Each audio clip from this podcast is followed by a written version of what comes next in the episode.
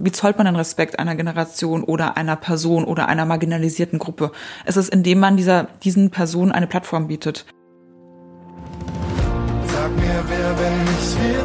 Sag mir, wann, wenn nicht jetzt? Mit wem, wenn nicht mit dir? Sag mir, wer, wenn nicht wir? Ein Fokus-Podcast von Elisabeth Kraft. Hallo, liebe Podcast-Hörerinnen und Hörer, schön, dass ihr wieder eingeschaltet habt.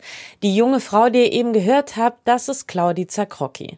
Die 33-Jährige ist die Deutschlandchefin von Refinery 29, einem der erfolgreichsten Medienportale für junge Frauen. Und ich bin nicht nur privat ein sehr großer Fan von Claudi, weil ich ihr schon Monate, wenn nicht sogar Jahre auf Instagram folge. Ich bewundere ihre Arbeit auch ungemein. Denn sie ist seit mehr als zehn Jahren in der digitalen Landschaft tätig und setzt sich hierzulande und eigentlich auch international für die Stärkung der Rolle der Frau in der deutschen Medienbranche ein sein.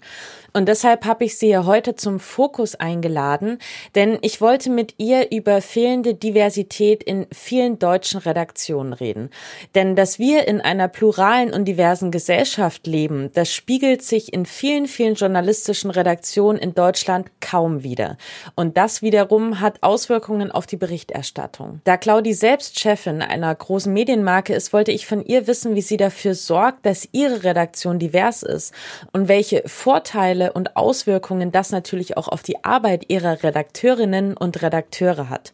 Außerdem habe ich mit Claudi darüber gesprochen, wie es um die Zukunft des Journalismus steht. Braucht Journalismus mehr Flexibilität und vor allem mehr junge Menschen, junge Stimmen und laute Stimmen? Das erfahrt ihr hier in meinem Podcast. Wer bin ich wir, wer bin ich wir, also erstmal, Claudi, vielen, vielen Dank, dass du dir die Zeit genommen hast und heute hierher gekommen bist. Du bist gut ins neue Jahr gestartet, ja?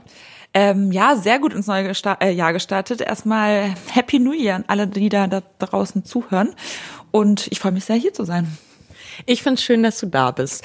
Und meine erste Frage ist auch gleich, du bist bei Refinery 29, Vice President International Content and Brand Strategy. Was machst du da genau? Oh Gott, das ist auch ein Mordstitel. Ich weiß, ich mache sehr vieles. Also unter anderem bin ich auch die Deutschlandchefin und die Chefin der französischen Seite, die wir aus Berlin aus, ähm, von Berlin aus produzieren. Und in meiner internationalen Rolle kümmere ich mich eigentlich grob gesagt darum, dass Refinery als Brand weltweit gut vertreten ist, auf diversen Konferenzen und in diversen Interviews.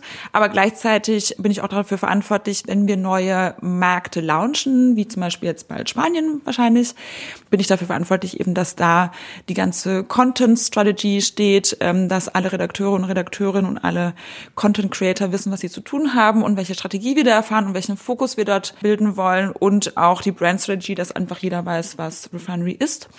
Und dann kommt nochmal der Teil dazu, dass ich sehr stark mit anderen Brands zusammenarbeite, um in Kollaborationen großartige neue Sachen zu kreieren. Sei es jetzt Artikel oder Events oder irgendwelche Podcast-Episoden. Also eigentlich mache ich sehr viel. Ja, so hört sich das auch an. Ja. genau, Refinery richtet sich ja vor allem an junge Frauen. Also ihr habt so ein ganz breites Themenspektrum. Ich würde jetzt mal sagen, Karriere, Ernährung, Mode, eben alles, was junge Frauen so interessiert.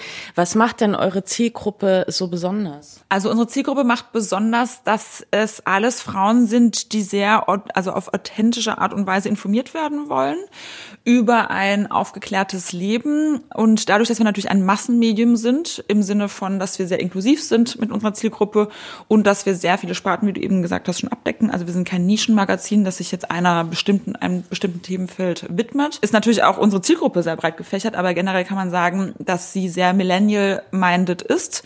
Also wir gehen immer davon weg zu sagen, es sind jetzt Millennials ähm, oder dass wir sagen, es ist eine bestimmte Altersgruppe zwischen 18 und 35, sondern es geht eher darum, um das Mindset von diesen Personen. Und das ist für uns eben Millennial-minded. Das heißt, die interessieren sich für all die Themen, für die man sich klassischerweise als Millennial interessiert. Genau, das macht eigentlich diese Zielgruppe aus. Das vereint die. Was möchtet ihr euren Leserinnen und Lesern wahrscheinlich dann auch so mitgeben? Also Refinery wurde ja vor 14 Jahren mittlerweile in New York gegründet und es war von Anfang an ein sehr diverses und inklusives Medium. Also es wurde schon von Anfang an war mit fest in der Mission von Refinery verankert, dass jede Frau oder jeder Mensch, der Refinery liest, ein selbstbestimmtes Leben führen darf. Und dazu gehört eben auch, dass es egal ist, welche Hautfarbe man hat, welche Herkunft, äh, welchen finanziellen Background, sondern alle sind willkommen.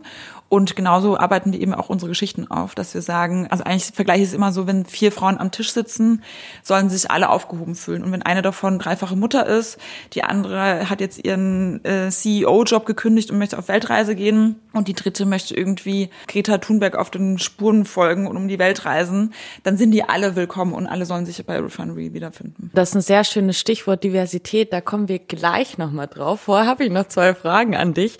Genau, ich finde, du passt ja da auch perfekt perfekt eigentlich in eure Zielgruppe rein. Ich glaube, du warst 29, da wurdest du auch Chefredakteurin von Refinery hier in Deutschland. Glaubst du, dass es äh, so junge, zielstrebige Frauen braucht, auch gerade in den Chefetagen? Weil ich habe manchmal das Gefühl, es ist in der Medienlandschaft super schwer, sich da zu etablieren. Weiß nicht, ob man immer so willkommen ist. Ich kann natürlich nur aus meiner Erfahrung sprechen, dass es natürlich schon sehr, sehr schwer ist, gerade als Frau in der Medienbranche. Und gerade natürlich auch in einer Zeit, in der es immer noch sehr alteingesessene traditionelle Medien gibt, was jetzt nicht negativ klingt, klingen soll. Und natürlich aber auch auf der anderen Seite sehr viele junge Medien, neue Medien, die das alles so ein bisschen durchbrochen haben. Und ich glaube, da ist sowieso sehr, sehr viel im Wandel. Und wie es oft so ist im Wandel, viele greifen das als Chance und sind mutig und sind offen und hören sich das irgendwie auch an und gucken sich das an. Und manchmal sind Menschen durch diesen Wandel eher zurückgeschreckt und versuchen dann etwas zu, bei sich zu behalten und zu beschützen, was eben vorher schon da war. Und deswegen glaube ich, dass es natürlich immer junge Menschen braucht, egal in welcher Branche, weil junge Menschen bringen einen neuen Blinkwickel mit rein, ein, neuen, ein neues Mindset mit rein, frische neue Ideen. Aber das ist jetzt nicht auf die Medienbranche. Keine Ahnung, ich denke auch die Automobilbranche wird viele junge neue Menschen brauchen. Und deswegen kann ich nur nach draußen irgendwie appellieren, dass ich immer finde, je mehr Stimmen man an einen Tisch bringt, je diverser diese Stimmen sind und je mehr Mut und Zuspruch man auch jungen Menschen gibt, zum Beispiel die auch Praktikant sind in der Abteilung, auch mal ihre Meinung zu sagen. Ähm, nur so kann man weiter wachsen, auch selber als Führungsperson und sich selber weiterentwickeln und auch mal so ein bisschen aus der eigenen Box raus sich bewegen und denken. Ist das auch das, was du jungen Frauen in der Medienlandschaft mitgeben würdest, zu sagen, äh, traut euch einfach auch mal laut zu sein und euch bemerkbar zu machen? Ja, auf jeden Fall. Also ich glaube, man muss schon sehr, sehr viel Mut aufbringen und sehr viel Courage und Stärke beweisen, um sich da eben durchzuboxen. Und ich sage bewusst durchboxen, weil es wirklich nicht einfach ist. Und ich hoffe aber, dass viele junge Menschen da draußen verstehen, dass es auch einfacher ist, wenn man sich zusammen verbündet also das muss ja, kann ja auch eine Kollegin sein, es kann auch eine Kollegin oder ein Kollege aus einer anderen Abteilung sein. Und dass man irgendwie auch dieses, also weiß, dass man zusammen auch stärker ist. Und wenn man gemeinsam neue Themen anschieben möchte und was umändern möchte, vielleicht in etwas, in einer traditionellen Medienbranche, dann ist es natürlich immer einfacher, wenn man da zu zehnt auftaucht und zu zehnt für etwas appelliert als alleine. Manchmal geht das nicht, manchmal muss man das alleine machen. Und da kann ich eben nur appellieren, so, wenn ihr wirklich daran glaubt und wisst, dass das, was ihr euch vornehmt, gut ist und wichtig ist für unsere Leser und Leserinnen da draußen, dann macht das. Habt den Mut, da euch Gehör zu verschaffen. Und dann hoffe ich natürlich, dass es Menschen in der Führungsetage gibt, die da auch wirklich hinhören und sich dafür die Zeit nehmen. Ich finde das ein sehr schöner Rat. Die Rolle der Frau verändert sich ja zum Glück auch gesellschaftlich immer mehr. Ne? Es rücken ganz viele starke Frauen in den Fokus. Was sind denn so starke Frauen, die dich beeindrucken, vielleicht auch ein bisschen beeinflusst? Ah, ich finde auch immer so dieses, also diesen Begriff starke Frauen so ein bisschen schwierig, weil ich glaube, es gibt ganz, ganz viele starke Frauen da draußen, die ähm, in ihrem Alltag Unfassbares leisten, die aber vielleicht in Anführungsstrichen das Pech haben, in Branchen zu arbeiten oder in Jobs zu arbeiten, die jetzt im Moment immer noch nicht sehr viel Gehör bekommen in, in den Medien. Ich hoffe sehr, dass sich das ändert. Da arbeiten wir an Refinery natürlich auch sehr stark mit dabei, dass wir viele verschiedene Berufe und einfach Lebensmodelle durchleuchten und zu zeigen, so hey, das, das sind auch so wahnsinnig tolle Frauen, die genau dieses Leben eben führen. Aber mich beeindrucken vor allem Menschen und auch Frauen, also Frauen im spezifischen Menschen im Generellen, die es schaffen, authentisch zu sein und bei sich zu sein. Authentiz Authentizität ist immer so ein Schlagwort auch. Aber ich glaube, es ist ganz, ganz wichtig zu verstehen, wer man ist, wo man herkommt und bei welchem Thema oder bei welchen Themen wirklich da so das Herz in Ballung gerät und äh, für was man wirklich brennt und was man erreichen möchte im Leben, für sich selbst und für die Gesellschaft, in der man lebt. Mm, und deswegen finde ich vor allem immer Menschen beeindruckend, die sehr stark sich nicht darum scheren, was andere Leute denken, sondern wirklich ihren Weg gehen im Sinne davon, dass sie ein Ziel vor Augen haben und und das äh, verfolgen und das mit einer Leidenschaft verfolgen und auch dazu stehen und ähm, egal was das Ziel jetzt ist oder was die Leidenschaft jetzt ist und einfach sagen so hey nee da brenne ich für und da setze ich mich vor ein und also immer die schönsten Momente also ich, ähm, die ich habe mit anderen Menschen ist wenn ich irgendwo sitze und ich merke dass so die Augen bei jemandem leuchten da geht bei mir selber auch das Herz auf und da bin ich dann auch sehr begeisterungsfähig dafür. Ja, ich muss da jetzt gerade an meine Mama denken. die ist so eine, ja, ja. Also die, die geht ihren eigenen, und ich finde das äh, total beeindruckend. Das ist halt ein gutes Vorbild, ne, wenn einem das so vorgelebt wird schon immer. Was glaubst du denn, welche Rolle spielen in diesem ganzen Themenbereich auch Influencerinnen, Werbeträgerinnen? Wie wichtig ist das, was sie machen und vielleicht auch, wie sie ihre Plattform nutzen? Also ich glaube, jeder Mensch, der heutzutage noch sagt, dass Influencer nicht wichtig sind, hat irgendwie, ähm, weiß ich nicht, wo die Person dann gelebt hat in den letzten Jahren. Ich finde es auch schade, dass es immer noch so einen negativen Beigeschmack hat, weil auch da, wie in jeder Branche, gibt es Influencer und Influencerinnen, die, sage ich jetzt mal, Sachen machen, die vielleicht jetzt nicht so gesellschaftlich relevant sind. Aber das ist total egal, weil jeder Mensch hat genau das Recht, seinen Kanal so zu bespielen, wie er oder sie möchte.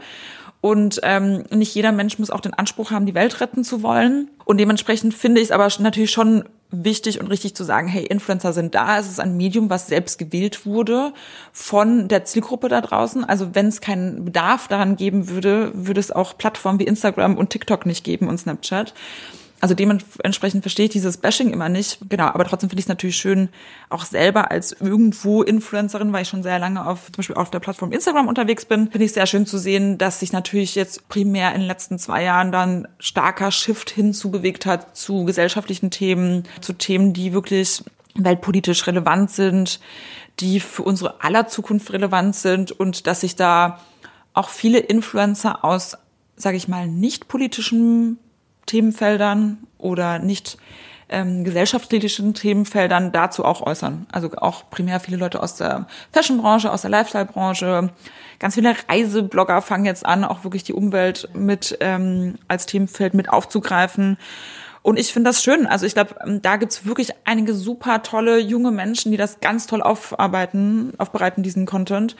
Und die es wirklich ja auch schaffen, Themenfelder wie Umweltschutz oder wie Innen Innenpolitik Deutschlands so aufzubereiten, dass es eben die junge Zielgruppe versteht. Da wirklich offen zu sein, auch als traditionelles Medium vielleicht, und mal wirklich hinzugucken und zu sagen so, hey, was machen denn diese Influencer und was machen diese neuen Medien denn anders und wieso wird das so gut angenommen und was können wir uns da auch abgucken? Ich halte nicht viel davon, dass immer die, die länger dabei sind, immer diktieren, wie jetzt die Sachen gemacht werden müssen, sondern ich glaube, es ist ganz, ganz wichtig, auch da, wie ich eben eingangs schon meinte, offen zu sein und hinzuhören und zu sagen so, nee, wie machen das denn eigentlich die Neuen, die vielleicht nicht 50 Jahre Erfahrung darin haben, aber die vielleicht einfach das aus dem Bauch heraus ganz neu und anders machen. Die ja auch eine unfassbare Reichweite haben. Ne? Also wenn ich mir da manche angucke, die irgendwie 100.000 Follower haben, das sind 100.000 äh, Leserinnen und Leser, die sie erreichen jeden Tag. Und einfach mal zu gucken, wie die das machen, ist natürlich spannend. Genau, und deswegen, ähm, das ist ja eben das, was ich meine. Ich verstehe immer manchmal dieses Bashing wirklich nicht, weil ich sage so, wenn, also das hat auch mal eine Freundin zu mir gemeint, als ich dann irgendwie, was weiß ich, 40.000, ich glaube, da war ich bei 40.000 Followern auf Instagram und die meinte so, du weißt schon, dass du gerade so ein Stadion damit füllen könntest, ne? Also wenn man sich das mal forscht, was für eine Masse an Menschen das ist.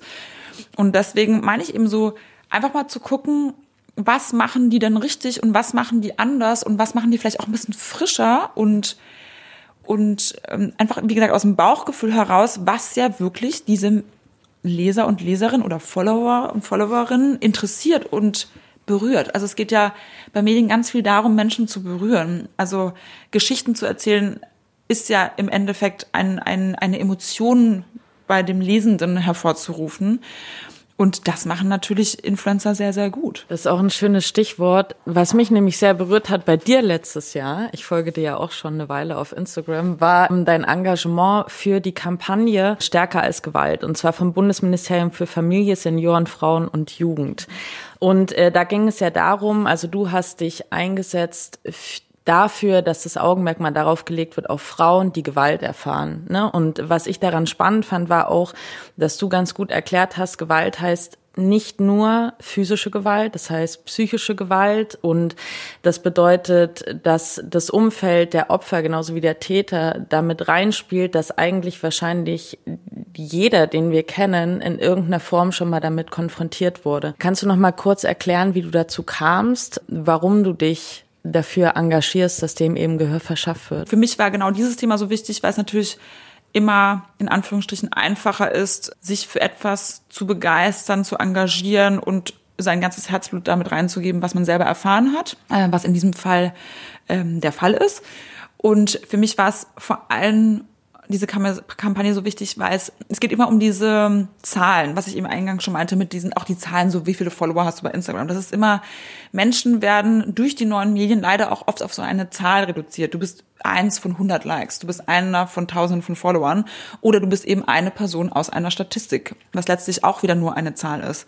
Und wenn man dann aber hört, dass allein in Deutschland über 100 Frauen im Jahr sterben, als, also wirklich den Tod erfahren aufgrund von gewalttätigen Taten in ihrem privaten Umfeld, dann ist das jeden dritten Tag eine Frau. Und wenn das uns nicht aufrüttelt, ähm, dass das wirklich in unserem Land vor unserer Nase passiert und dementsprechend auch, wie du sagst, wahrscheinlich viele Frauen betrifft, also natürlich die jetzt nicht, vielleicht nicht einen Tod erfahren, aber die schon mal Gewalt erfahren haben in unser allen Freundeskreises, ist das wirklich was, was mich einfach schockiert. Und ich finde, das darf nicht sein und das kann nicht sein. Und dafür stark zu machen, ist, glaube ich, das Einfachste für mich, in Anführungsstrichen, weil es ein Thema ist, wo ich glaube, dass immer noch wahnsinnig tabuisiert wird, weil natürlich ein Anführungsstrichen Land wie Deutschland nicht so gesehen werden möchte, ne? dass wir Frauen hier Gewalt erfahren und dass Frauen psychisch psychische Gewalt erfahren, gemobbt werden. Ähm, keine Ahnung, ihre Wohnung nicht mehr verlassen können aus Angst äh, vor tätlichen Übergriffen. Oh, ich rede mich jetzt auch schon wieder in, in Rage, wie man vielleicht merkt. Es ist ein sehr emotionales Thema für mich und deswegen war es für mich auch einfach und wichtig, mich da zu äußern. Ich werde da auch in Zukunft mehr noch dazu machen in dem Bereich. Also ich ähm, gucke gerade, wie ich mich da noch weiterhin engagieren kann. Zu verstehen, dass natürlich kein Mensch alles leisten kann. Also kein Mensch kann sich für alle Themen einsetzen und ähm, jetzt sich für die Umwelt einsetzen, für die Politik, für die Tiere, für die Menschen, für Gewalt an Frauen, was es auch immer ist, das schafft einfach kein Mensch. Also nicht mal zeitlich, sondern auch energetisch. Ähm, also so eine Story, die, die ich zum Beispiel damals da gemacht habe, die hat mich anderthalb Stunden gebraucht, das zu produzieren und online zu stellen. Emotional hat mich das natürlich viel mehr viele mehrere Stunden gebraucht, in Anführungsstrichen. Also man beschäftigt sich natürlich mal damit, man schläft nachts nicht, weil man vielleicht dann die Gedanken darüber kreisen. Und deswegen appelliere ich auch wirklich ganz stark für ein bisschen mehr Support und Respekt für alle Influencer, die sich trauen, Dinge anzusprechen, die immer noch als Tabu gelten oder die ihre Meinung präsentieren oder die Content so aufbereiten zu wichtigen Themen, dass es ihre Zielgruppe versteht, weil das ist nicht nur diese zehn Minuten, die man das aufnimmt, sondern das hat sehr viel mit Recherche zu tun und sehr viel mit dem eigenen Energiehaushalt, den man dafür hergibt. Zumal ich finde, es ist ja oft auch sehr persönlich. Also in deinem Fall ja auf jeden Fall auch. Du machst dich ja da ein Stück weit nackt und gibst was von dir preis. Ja, und ne, also das, das machst du ja nicht berechnend, sondern einfach, weil du sagst, okay, das ist der Hintergrund, darum möchte ich euch, dich, euch das mitgeben. Und ich finde, das kann man schon wertschätzen. Definitiv. Und das machen ja viele, gerade in den sozialen Medien. Du, du machst dich ja blank. Darum geht's ja. Also ich glaube, wenn du nur eine Kunstfigur erschaffst, aber nie wirklich jemanden daran teilhaben lässt, wer du bist, kommst du auch nicht weit. Wie viel Claudi bist du denn bei Instagram? Ähm, wenn, also meine ähm, sehr engen Freunde würden wahrscheinlich sagen nur ein Prozent. Mhm. Menschen, die mir länger folgen, würden wahrscheinlich sagen 100 Prozent. Natürlich ist jede Plattform immer nur eine Momentaufnahme. Man kann, also man müsste ja wirklich mir eine GoPro auf den Kopf setzen und mich 24-7 verfolgen, um dann ein fast gänzliches Bild zu bekommen von mir, was ich so mache am Tag und wie ich lebe. Äh, und selbst da würden ja immer noch die eigenen Gedanken fehlen und das eigene Herz, was in einem vorgeht. Also äh, man kriegt nie ein vollständiges, authentisches Bild von einer Person. Das gibt's einfach nicht. Man kann natürlich nur probieren, so authentisch wie möglich und so breit gefächert wie möglich zu zeigen, wer man ist. Das muss aber auch nicht jeder machen. Ähm, und auch ich schaffe das natürlich nur bedingt. Also natürlich bin ich auch 99 Prozent mehr, als mein Instagram-Kanal von mir verrät. Und natürlich schaffe ich es auch nicht, zu zeigen, wie mein eigentliches Leben ist. Ich habe das zum Beispiel auch ganz oft die Frage so, ja, zeig doch mal ein bisschen mehr von deinem Arbeitsalltag. Und die Antwort ist ganz einfach, natürlich kann ich euch nur, oder mein, also euch und meinen Followern nur zeigen, die Sachen, die jetzt nicht beinhalten, dass ich stundenlang am, am Schreibtisch sitze und dass ich halt 400 E-Mails am Tag bekomme, die ich beantworten muss und durchgehen muss. Natürlich ist es dann nur für mich einfach, die Menschen mitzunehmen, wie ich auf einer Konferenz bin oder jetzt zum Beispiel, wenn ich jetzt heute zu dir komme ähm, oder eigentlich so in Anführungsstrichen die schönen Sachen mache, aber das ist natürlich auch nur zehn Prozent von meinem Job. Die Reisen, die Events, das sonst was. Also 90 Prozent sind morgens um sechs aufstehen und um sechs im Bett E-Mails beantworten, anderthalb Stunden lang. Ich glaube, viele sagen schon, dass ich ähm, schon stark so bin, wie ich bin, aber dass natürlich viel mehr noch zu mir dazu gehört als das, was man sieht. Wir gehen jetzt nochmal auf das Thema Diversität. Das haben wir ja vorhin schon mal angesprochen. Genau, dass Deutschland eine sehr diverse und plurale Gesellschaft hat, zeigt sich ja in vielen Redaktionen einfach nicht. Und das hat auch Auswirkungen auf die Berichterstattung. Wie Berlin Mitte ist denn Refinery? Berlin, oh, das Also im Sinne von. Ja, ich finde die Frage so geil, weil die wurde mir noch nie gestellt. Äh, ich würde gar nicht so sagen, so sehr Berlin Mitte. Wenn du jetzt aus also mit Berlin Mitte meinst, dass es sehr homogen ist. Also wir haben wirklich eine sehr, ich habe das Glück, eine sehr diverse Redaktion zu haben. Das ist uns auch sehr, sehr wichtig, weil ich, äh, wie ich ja vorhin auch schon zum Beispiel bei meiner äh, oder bei der Kampagne gegen Gewalt gesagt habe, es ist immer einfacher, für Themen zu brennen, die einen selber interessieren und die einen selber schon mal betroffen haben im Leben. Und das dazu, da kann man natürlich Redakteure und Redakteure nicht davon rausnehmen. Redakteure und Redakteure sind auch nur Menschen. Deswegen finde ich es ganz, ganz essentiell, dass äh, Redaktionen auch divers sind und inklusiv sind. Und ich habe natürlich das Glück, ähm, eine sehr diverse Redaktion zu haben, also was das Alter betrifft, was die Herkunft unserer tollen Mitarbeiter und Mitarbeiterinnen betrifft, was die sexuelle Orientierung be betrifft, alles. Aber auch da, also natürlich habe ich jetzt meine 15 Leute da sitzen und natürlich gibt's auch da ganz viele marginalisierte Gruppen, die nicht bei uns vertreten sind. Deswegen ist es halt umso wichtiger, da auch offen zu sein, da Freelancer reinzuholen, da Stimmen, also eine Plattform zu bieten, die uns Redakteure selber nicht sind, um eben ein diverses Deutschland abzubilden und eine diverse Zielgruppe zu repräsentieren. Ich denke mir das auch ganz oft, weil ich auch als Redakteurin habe natürlich begrenzte Möglichkeiten, sag ich mal. Also ich kann mich jetzt sehr gut in eine Ende 20-jährige Deutsche reinversetzen, ja, die irgendwie aus der Mittelschicht kommt, die da mit den Problemen, aber ich kann mich in viel anderes natürlich nicht reinversetzen. Also ich kann über Rassismus schreiben, aber ich habe Rassismus natürlich niemals erlebt. Ne? Ich kann über ähm, die Diskriminierung von Menschen mit sexueller Orientierung bestimmter Art und Weise schreiben, aber ich habe das selbst nie erlebt. Solche Dinge. Und ich finde, das geht ganz oft unter in den Redaktionen. Wenn die Gruppe zu homogen ist und alle auch die gleiche Meinung haben und alle bei einem Thema natürlich auf einen Nenner kommen, dann denke ich mir so, okay, weißt du, das wird kein ausgewogener Artikel. Da steht ja vorher schon fest, was die Geschichte ist und wie gehe ich daran. Du hast ja als ehemalige Chefredakteurin jetzt ja immer noch in deinem Post. Wie sorgst du denn dafür, dass deine Redaktion divers ist? Also es fängt natürlich mit dem Einstellungsprozess an. Also ganz blöd gesagt damit, dass die Stellenausschreibungen inklusiv geschrieben sind. Also dass sich auch wirklich jede Person angesprochen fühlt, dass er oder sie diesen Job machen könnte. Dann natürlich auch beim Auswahlprozess Prozess und ich glaube auch, bei uns ist es natürlich auch in Anführungsstrichen einfacher, dadurch, dass wir ein sehr diverses Medium sind. Und ich meine, das sieht man allein, wenn man jeden Tag die Seite aufmacht bei uns oder auf unseren Social Media Kanälen guckt, sieht man ja, dass wir sehr inklusiv sind. Dementsprechend haben wir natürlich das Glück, dass sich bei uns auch sehr viele Redakteurinnen, Redakteurinnen oder andere Menschen, die zu einer Redaktion oder zu einem Unternehmen, Medienunternehmen dazugehören, egal in welchem Bereich, ob es jetzt Audience Development ist oder Sales, äh, dass sich da Menschen bewerben, die einfach einen sehr diversen Background haben.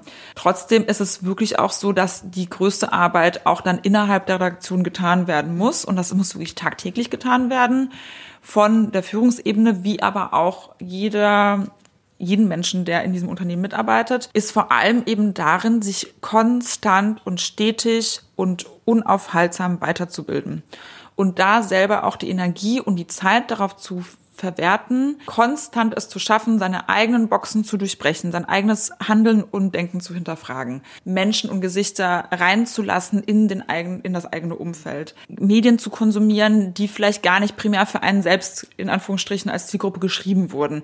Also ich glaube, man merkt, worauf ich hinaus will. Ähm, jede Person, die bei Refinery 29 arbeitet, sei es jetzt auch in, bei uns in Berlin oder sonst wo in einer, in einer Company, ist dazu angehalten, sich zu informieren und sich zu interessieren. Also die beiden Is und dazu gehört auch wirklich zu wissen, was abgeht und auf der Welt einfach auch andere Meinungen zu hören und zu hinterfragen und zu lesen und zu studieren. Jede Redaktionssitzung, die wir haben, wir haben einmal in der Woche eine größere Redaktionssitzung, da wird auch wirklich ganz offen auch besprochen, was einen interessiert hat, was einen geschockt hat die Woche, äh, was man neu gelernt hat, vielleicht von einer Person, die man am Wochenende in einer Bar kennengelernt hat.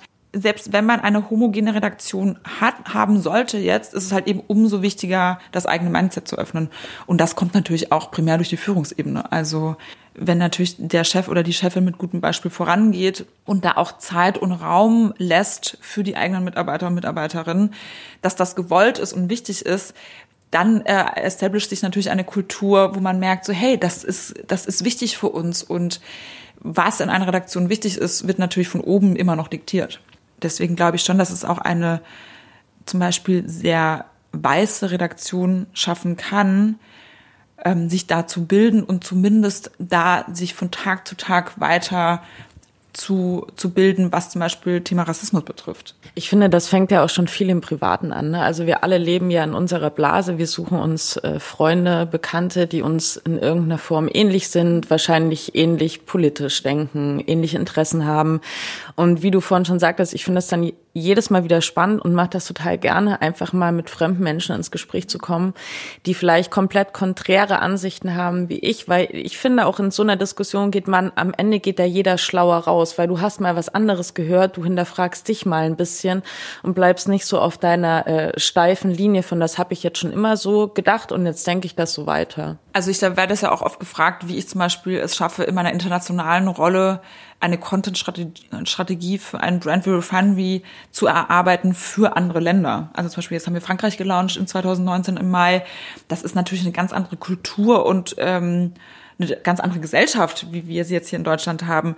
Und das passiert natürlich dadurch, indem man zuhört. Also indem man Menschen anguckt, denen in die Augen guckt und sagt, ich gebe ich gebe dir jetzt Zeit, lass uns die Zeit nehmen und uns unterhalten. Und ich möchte wissen, wie du denkst und wie du fühlst und was für dich wichtig ist und was für dich schlimm ist. Ende 2018, ich hoffe, das ist richtig, wurden ja bei Refinery auch in Deutschland ein paar Stellen gekürzt. Dann Ende 2019 wurdet ihr von Weiß Media aufgekauft.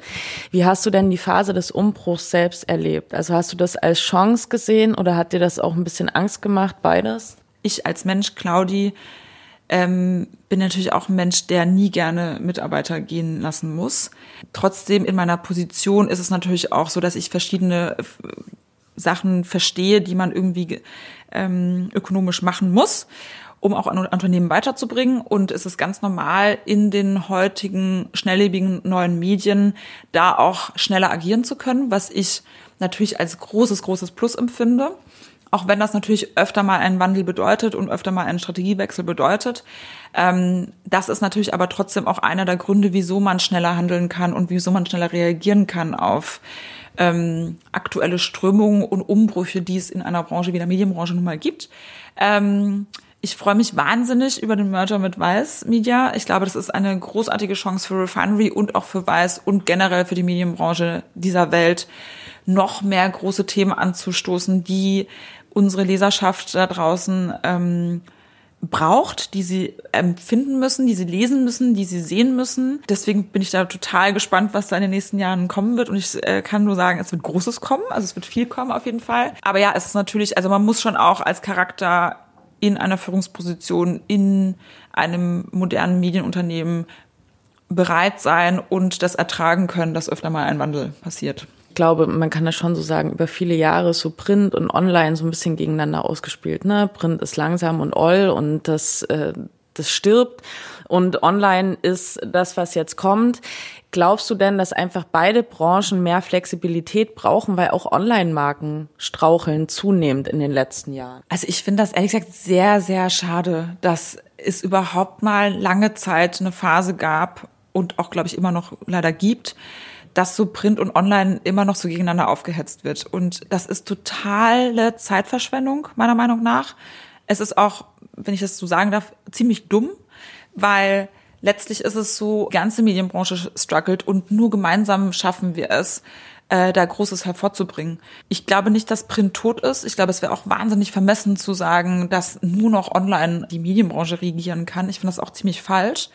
Ich glaube nur, was passieren muss, ist, dass alle mal so ein bisschen ihr Ego abstreifen, sich mal gemeinsam an den Tisch setzen und gemeinsam überlegen, hey, die Welt hat sich verändert, äh, das Konsumverhalten hat sich stark verändert durch die Technologie, die eben gekommen ist in den letzten Jahren. Also ich meine, ich komme noch, ich wurde 1986 geboren. Das heißt, ich komme aus einer Zeit, wo es noch kein Internet gab. Und ich kann mich noch äh, daran erinnern, wie die Router damals sich verbunden haben mit diesem Knackgeräusch. Und wie man genau 59 Minuten online sein durfte, weil das dann 3 Euro, 3 Mark 50 gekostet hat oder 3,50 Euro. Also es war wahnsinnig teuer von damals. Und ich dann genau so eine Eieruhr gestellt habe und nach 59 Minuten das Internet verlassen musste, weil sonst meine Mutter eine Krise gekriegt hat. Von dem Zeitpunkt zu jetzt sind gar nicht so viele Jahre vergangen, aber es ist natürlich ein wahnsinniger Wechsel ähm, hat natürlich da stattgefunden. Und ich würde mir einfach wünschen, dass ja Menschen einfach mehr sich zusammensetzen, an den Tisch setzen und sagen, letztlich geht es doch nicht darum, ob jetzt Print tot ist oder ob online jetzt äh, irgendwie der Shit ist, sondern es geht darum, Inhalte zu kreieren, die Menschen da draußen interessieren und die die Menschen brauchen und die wichtig sind, die die Menschen informieren, inspirieren. Genau das, dafür, für, wofür überhaupt Medien ja da sind. Die sind ja nicht da, um zu sagen, ich habe aber einen Printjob also einen Job in der Printredaktion und den habe ich seit 20 Jahren und da bleibe ich jetzt auch, sondern es geht doch darum, Menschen zu erreichen mit Geschichten und diese Geschichten so aufzuarbeiten, dass sie zu einem Zeitgeist passen. Und auch zum Beispiel zu sagen, vielleicht Redakteure, die sehr lange, sehr viele Jahrzehnte vielleicht sogar im Printbereich gearbeitet haben, wie holen wir die denn ab? Wie bringen wir die denn mit auf die Reise? Wie können wir die denn begeistern für die neuen Medien?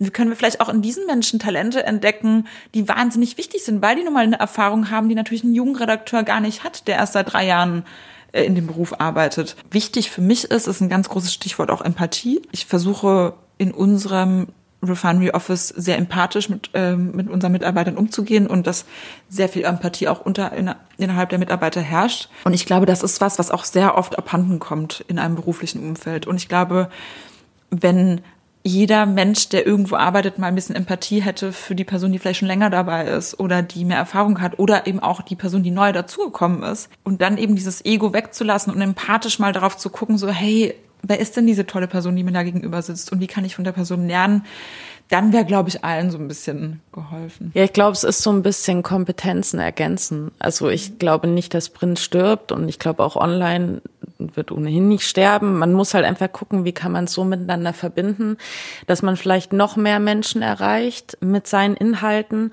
Und ich glaube auch, dass die Inhalte sich ändern. Also ich glaube, es muss letztlich wahrscheinlich mehr erzählt werden, oder? Also was, was glaubst du denn, wie müssen Geschichten erzählt werden, damit sie gehört, gelesen, gesehen werden? Meiner Meinung nach müssen Geschichten authentisch und auf Augenhöhe erzählt werden, passend zu dem Medienbrand, das man ist. Natürlich arbeitet ein Refinery 29 Medien an, äh, Geschichten anders auf als jetzt die FAZ zum Beispiel. Das ist natürlich völlig klar. Das muss auch weiterhin so bestehen. Letztlich sind gute Geschichten die Geschichten, die aus, also für uns, die aus der Themenwelt unserer Leser und Leserinnen entstehen. Und alles, was unsere Leser und Leserinnen interessiert und was die berührt und wovon die träumen, das sind unsere Geschichten. Und deswegen ist es halt umso essentieller, seine Zielgruppe genau zu kennen und diesen, diese Balance zu finden, zu sagen, wir reagieren auf die Zielgruppe und hören da genau hin und suchen uns daraus Geschichten, aber auch haben natürlich als Redakteure, als Social Media Experten, als Chefredakteure eine gewisse Expertise, sonst wären wir ja nicht in diesen Positionen, zu sagen, wir haben halt ein Gespür für Trend und Trend nicht im Sinne von Modetrend, sondern ein Trend, ein gesellschaftlicher Trend oder ein, ein Thementrend, der sich entwickelt. Und diese Kombination aus beiden, den Mut zu haben und die Expertise zu haben, neue Trends zu erkennen und die aufzunehmen, sowie auch auf seine Zielgruppe zu hören und da ganz genau hinzuhören und zu analysieren und zu optimieren und zu gucken, was interessiert die, das ist für uns bei Refinery der optimale Themenmix. Und so schaffen wir es natürlich auch, Themen relativ früh zu erkennen und ähm, auch damit auch so ein bisschen Tabus zu brechen. Das groß, der große Vorteil von neuen Medien ist natürlich, dass auch gewisse Tabus durchbrochen, also Tabuthemen mal auf den Tisch gekommen sind, wie Gewalt an Frauen. Also ich weiß nicht, wann also ich weiß nicht, müssen wir jetzt mal recherchieren, ob in den 80er Jahren so viel darüber geschrieben wurde. Ich würde mal denken, nicht. Oder aber auch zum Beispiel, also an Tabuthemen denkt man ja immer sowas wie Sexualität. Ja, natürlich ist da auch vieles ein Tabuthema gewesen. Ähm, aber zum Beispiel auch bei Refinery haben wir das Tabuthema sehr, sehr früh ähm, Thema äh, Geld und Karriere ähm, aufgenommen. Also einfach mal öffentlich über Geld zu sprechen. Was verdienen Frauen? Wie kann ich in ein Forschungsgespräch reingehen und mehr rausholen für mich? Beziehungsweise so sowas rausholen, was meiner Expertise entspricht und meiner Erfahrung. Das sind auch Tabuthemen, die früher gar nicht für die weibliche Zielgruppe angesprochen wurden. Deswegen glaube ich, ist es weiterhin eben wichtig, sich nicht zu verschließen vor all den neuen Apps, die auftauchen werden, all den neuen Kanälen, die auftauchen werden und da genau wieder genau hinzuhören und sich nicht abzukapseln und nicht zu sagen, ah, das interessiert uns nicht, das hat uns nicht, das sind nicht wir, sondern mal zu gucken, ja, wo, wo geht denn, was, was interessiert denn die Jugend? Auch die Generation Z, das ist so eine spannende Generation. Also wenn ich überlege, ich bin ja so eine Randgruppe Millennial, ne, wie gesagt 1986 geboren. Und wenn ich jetzt so sehe, diese jüngere, jüngere Generation Gen Z, für was die sich in ihrem jungen Alter interessiert, also tut mir leid, da wird mir schlecht, wenn ich an meine eigene Kindheit denke. Das ist ja ein Unterschied wie Tag und Nacht also ich habe mich, klar, ich war schon immer ein großer Tierfreund und dadurch, dass wir aus, dem Schwarzwald kommen, haben wir wahrscheinlich sehr viel umweltbewusster gelebt als jetzt manche Menschen in den 80ern irgendwo in New York. Aber natürlich sind das ganz andere Themen gewesen. Und deswegen ist es so wahnsinnig wichtig, auch die jungen, also die jüngere Generation anzuhören und denen eine Plattform zu bieten. Weil das sind ja die Menschen, die unsere Zukunft ähm, shapen werden. Na, ich finde vor allem, sie ernst zu nehmen ja. und das nicht äh, abzutun und zu sagen, ja, das ist jetzt so ein Hingespinst. Also ich glaube, viele Jahre, wahrscheinlich auch Jahrzehnte, jetzt wurde gesagt, die Jungen interessieren sich für nichts, sie machen sich für nichts mehr stark, jetzt gehen die irgendwie millionenfach auf die Straße und das, was sie jetzt gerade erleben, zumindest ist das in meiner Wahrnehmung so ist, dass die Leute ihnen sagen, jetzt seid doch mal still. Und dann denke ich mir, okay, dann fordert doch nicht, dass sie den Mund aufmachen, dass sie sich engagieren für irgendwas sie tun das und dann winkt ihr sie so weg. Aber das ist ja eben genau dieses, dieses große Paradox, finde ich auch sehr stark der deutschen Gesellschaft. Da sind andere Kulturen sind da offener, habe ich das Gefühl, also in meiner Erfahrung. Dieses Verurteilen und Beurteilen von Menschen, die was bewegen wollen oder Menschen, die eine Meinung äußern oder Menschen, die neue Themenfelder angehen und Tabu, Tabus durchbrechen da sind wir ganz schnell dabei zu sagen, oh nee, das geht ja nicht. Gleichzeitig aber auch diese, diese Beschwerdekultur, zu sagen so, ach, da bewegt sich ja nichts vorwärts und es ist immer alles so negativ. Wenn man da zum Beispiel die USA betrachtet, diese sind natürlich in vielen das komplette Gegenteil. Also diese ganze Positivismus ist natürlich auch manchmal schwierig, aber ähm, das ist schon so was, finde ich, was uns Deutschen sehr prägt. Ich finde einfach nur wichtig zu sagen, als, als Medien also als Mensch, der in den Medien arbeitet, wie zeigt man denn, wie zollt man den Respekt einer Generation oder einer Person oder einer marginalisierten Gruppe? Es ist, indem man dieser, diesen Personen eine Plattform bietet. Weg von diesem Ego. Also wir alle sind nicht auf dieser Welt und haben einen Platz für uns gepachtet. Es, ähm, jeder Tag birgt neue Erfahrung und man entwickelt sich weiter und alles, es ist ja alles ein ganzes fluides System. Ne? Also es ist ja nichts fest in Stein gemeißelt. Und das Schöne ist, so, so je schneller man das erkennt, im Privaten wie auch im Beruflichen, desto mehr, finde ich, kann man auch so durchatmen und sagen so, ja, nee, ich, man kann gar nicht so festhalten an Positionen oder an Gehältern oder an Strukturen, weil das muss sich ja auch ändern, damit sich was bewegt in dieser Welt. Und ich finde, die jüngere Generation zeigt das unfassbar gut, was mal passiert, wenn man sagt so, wer sagt denn, dass wir jeden Freitag in die Schule müssen? Ist es nicht vielleicht sogar besser, also ganz platt gesagt, ist es nicht vielleicht besser, freitags auf die Straße zu gehen? Und wenn man mal überlegt, wie sehr das Thema Umweltschutz und ähm, generell die Umwelt jetzt überhaupt in den in den Medien gehandhabt wird und wie viel Platz die da bekommt. Das wäre nicht der Fall gewesen, wenn es diese Streiks nicht gegeben hätte. Und ich sage ja nicht, dass man alle immer alle einer Meinung sagen sein müssen. Darum geht's nicht. Jeder Mensch hat natürlich sein, darf weil natürlich jeder Mensch auch seine eigenen Erfahrungen hat und sein eigenes Lebensumfeld, hat natürlich jeder Mensch auch andere Meinungen, aber es ist halt wichtig zu sagen, wir räumen Platz für Meinungen ein. Ich finde, das ist ein sehr schönes Schlusswort, Claudi. ich danke dir für deine Zeit. Ich danke für deine Zeit und ich danke fürs Zuhören da draußen. Und äh, wie immer kann man mir immer sehr einfach, mich sehr einfach per E-Mail erreichen oder per Instagram. Das heißt, äh, wenn jemand da irgendwie weiterhin einen Austausch sucht, kontaktiert mich. Ich schreibe immer zurück. Wer bin ich wir? Wer bin ich wir? Wer bin ich wir? Wer bin ich wir? Liebe Hörerinnen und Hörer, am Ende dieser 25. Folge von Wer, wenn nicht wir, werde auch ich mich von euch verabschieden. Nach dieser Folge wird keine neue hochgeladen und das hat den einfachen Grund, dass ich mich beruflich ein bisschen um und neu orientiere. Aber bevor ich gehe, ist es mir ein wahnsinniges Anliegen, mich bei euch zu bedanken. Dankeschön, dass ihr eingeschaltet habt. Dankeschön, dass ihr mich unterstützt habt, dass ihr mir Feedback geschickt habt, dass ich das Gefühl hatte und immer noch habe, dass wir in dieser Zeit irgendwie zusammengewachsen sind. Nur euretwegen hatte ich die Möglichkeit, 25 jungen Menschen die Plattform zu geben, ihre visionären Ideen und Technologien vorzustellen. Dankeschön, dass ihr mich auf dieser Reise begleitet habt. Danke, dass ihr diese Reise ermöglicht habt. Es war mir ein unfassbares Fest und ich hoffe, wir hören uns bald wieder. Eure Elisabeth.